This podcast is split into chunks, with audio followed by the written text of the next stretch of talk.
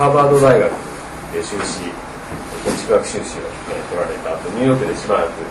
仕事をされて、えー、その後、1988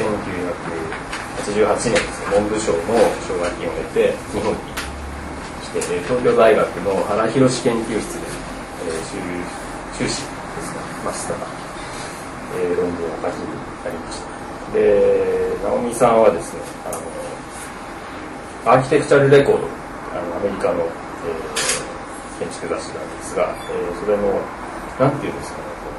スペシャルインターナショナルコレスポンデンスなんていう？日本語だ。ああの、まあ、特派員特派員。はあの東京コレスポンデント東京からのニュースをあの伝えましただけどあの100年から前ちょっと上がりましたのでタイトルが変わりましたけどまああのアーキテクチャルレコードに日本の情報あの、はい、新しい情報をどんどん書きになるというあのことをメインにあの、まあ、それも責任がある話だということで、えー、ですがアーキテクチャルレコード以外にもいろいろな雑誌に、えー、記事を書いていて、まあ、A プラス C だったりとか、えー、あとニューヨーク・タイムズとかウォールペーパーっていうのに、えー、書いてます。それで、あのまあ、2005年に、えー、ファイドンからモダンジャパニーズハウスという日本の現代建築を取り上げた本があるんですが、それがナオミさんにとっては最初の著書ということになります。で、あと、まあ、シカゴアートインスティテュートであった日本の展覧会2002年、2000年ですかね。大体2000年です2000年ぐらいに、えー、日本の建築を紹介するという展覧会をキュレあの組織したり、まあ、それのカタログを、えー、したりということもされています。で、今回のこの「ひとし阿部」は直美さんにとっては2冊目の著書としては2冊目の本。であの建築家のモノグラフとしては、まあ、1冊目で多分安倍さんが安倍さんとどうあの最初接点があったかとかなんか、あと話してもらえばいいと思うんですけど、あの多分安倍さんが UCLA にあの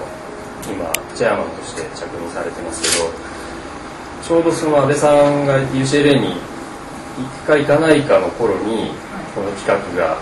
出てたんですよねちょっとどっちが先かちょっとわからないんですけどなんかその安倍さんの渡米に向けた渡田久徳の本のこうなん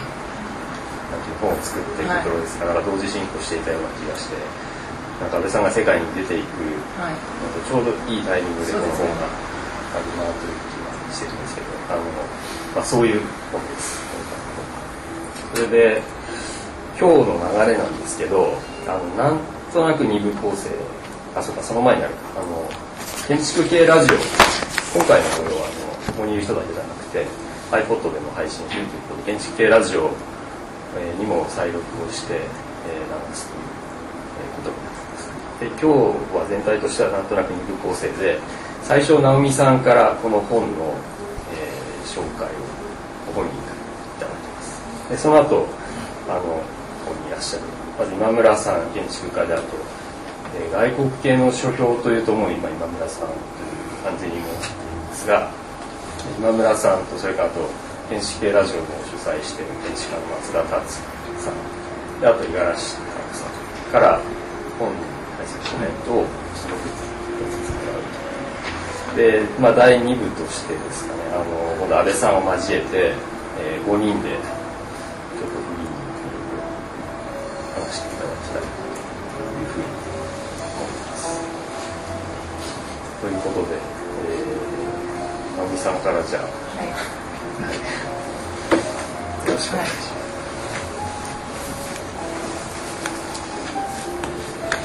さんこんにちはまずは何ほどにお礼申し上げますそれに五十嵐さん松田さん今村さんが今日参加なさることも本当に感謝しております。今日は「ひとし阿部」という出たばかりモノグラフを紹介する機会は本当に素晴らしいのと思います。多分ある方々はあの堀内さんあの今はあの教えたばっかりですけども私も米国の建築家です。あのジョーナリストの仕事をしてます。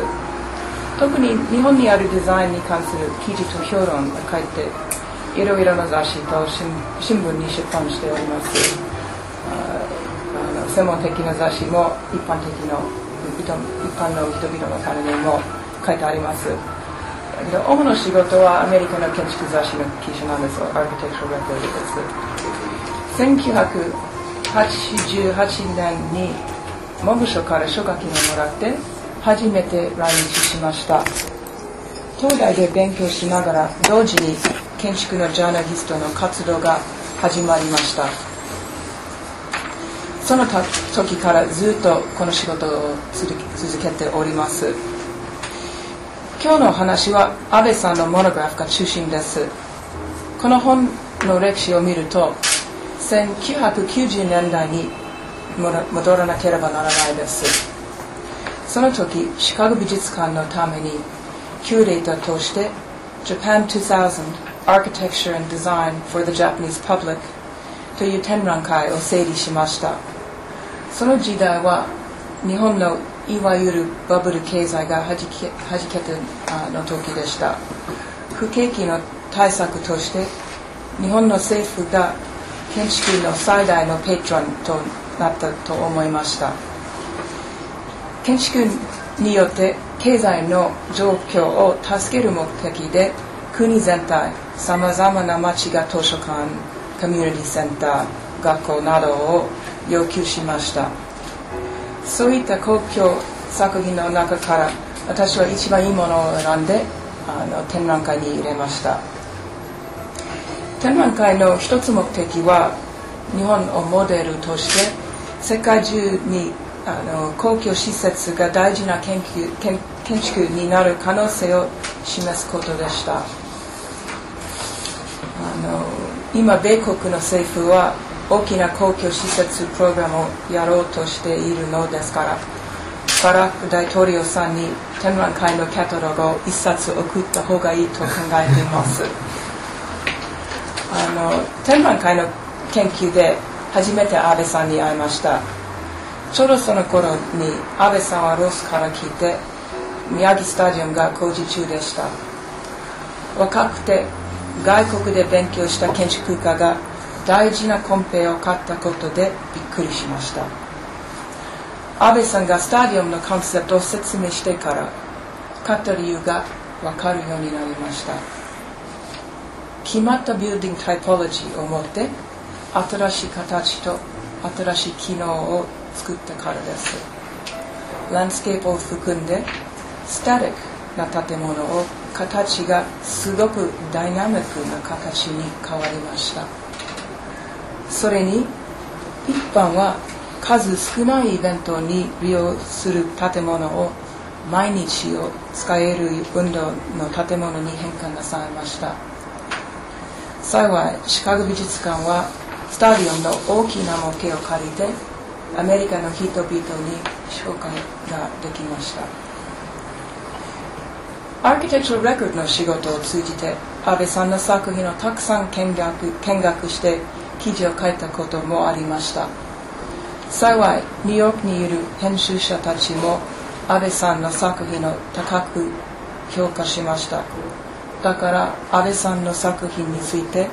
記事を出版することは難しくなかったです。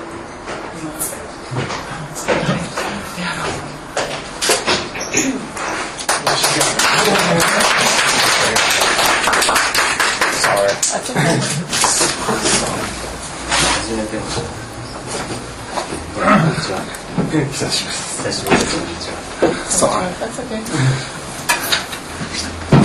Uh, should I sit here? 何語でやるんだ 日本語でやってます安倍さんも英語の方がいいですかいやドイツ語は悪口言う時は英語の方がいいですドイツ語はない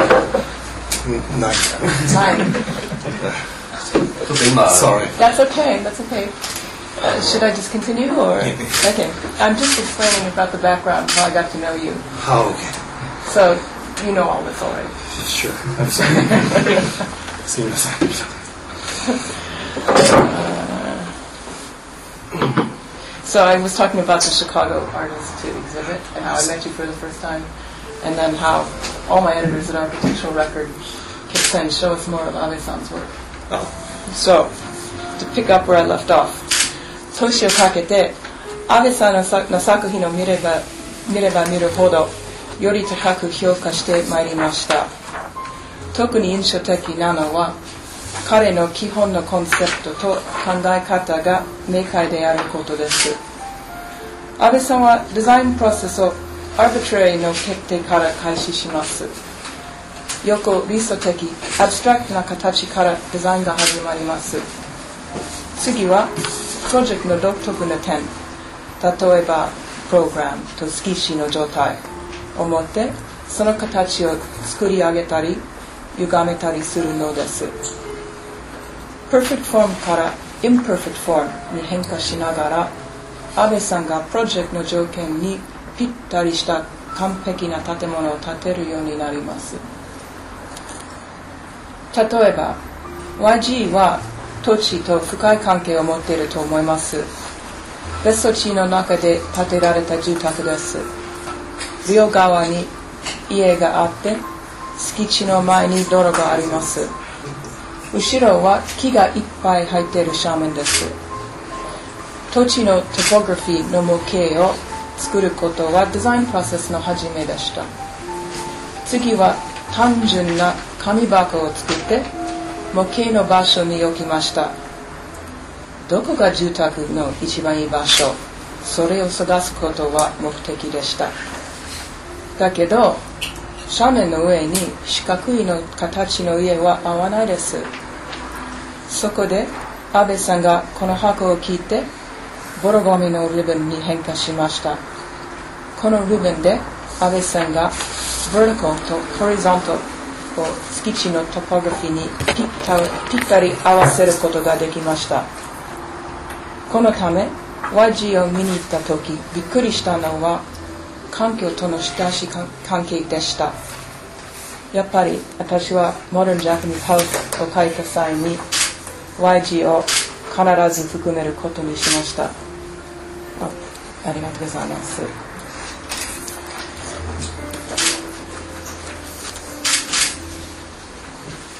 2005年にファイダンプレスに出版された Modern Japanese House には YG が25件の一つでした。その本の中心の目的は日本のコンテクストの観点から住宅を説明することでした。この概念は記事の研究から生まれたんでした。一つの考えは最近コマーシャルとインスティテューショナル商業と公共の建物が世界中よく似てるようになりました。ところが住宅は国によってまだ違います。住宅はデザインとして比較比較的に輸出しにくいと思います。なぜでしょうか？なんで日本の住宅が独特国の日本のものなんでしょうか？こういった質問は Modern Japanese House の5つの章を通して答えようとしました。Modern Japanese House が出ると、ファイデンの編集長と次の本の話がすぐ入りました。前の本は建築家23人の作品が含んで、今度は1人だけの作品を対象にしたいと話しました。問題は、その1人を誰にする長く議論しましたが、最後に安倍さんが最適だと決めました。若くて西洋ではまだ広く知られなかったのに日本ではたくさんの面白い建築がすでに完成した建築家でした。私たちは安倍さんの強い建物とコンセプトを海外に広げることが目的だと思いました。数年をかけて何度も仙台に行きました。毎回車でいろいろな建物を見学しました。自分自分の目で見てスペースを実際に感じることによって安倍さんの建築を深く分かるようになると思いました。細かいことまで質問をしました。いつも安倍さんとスタッフの堀口さんが敷地で説明していただきました。外国人の建築あの建築家の立場から本当に素晴らしい経験だったのです。途中でいろいろな話が出てきました。一つの大事なトピックは本の仕組みでした。松島で抹茶を飲んだりして本の覚えてます？本の仕組みが出てると覚え覚えています。コロノロジーであるいはタイトロジーで整理するのは硬すぎるから作作品に合わないと思いました代わりにそれぞれの作品はどのような形から生まれ出た生まれ出たのかを探しました。研究の初めから受けた建物の説明を振り返ってみると全ての作品のコンセプトは一つの線一つの面あるいは一つのボリュームから生まれ出たと分かりました。この整理の仕方が本の基本的なストラクチャーになりました。第1第2と第3章の中の流れが同じです。まずイントロダクションで始まります。作品を比較しながらコンセプトが一つの建物から次の建物に展開されることを説明するのがイントロダクションの目的です、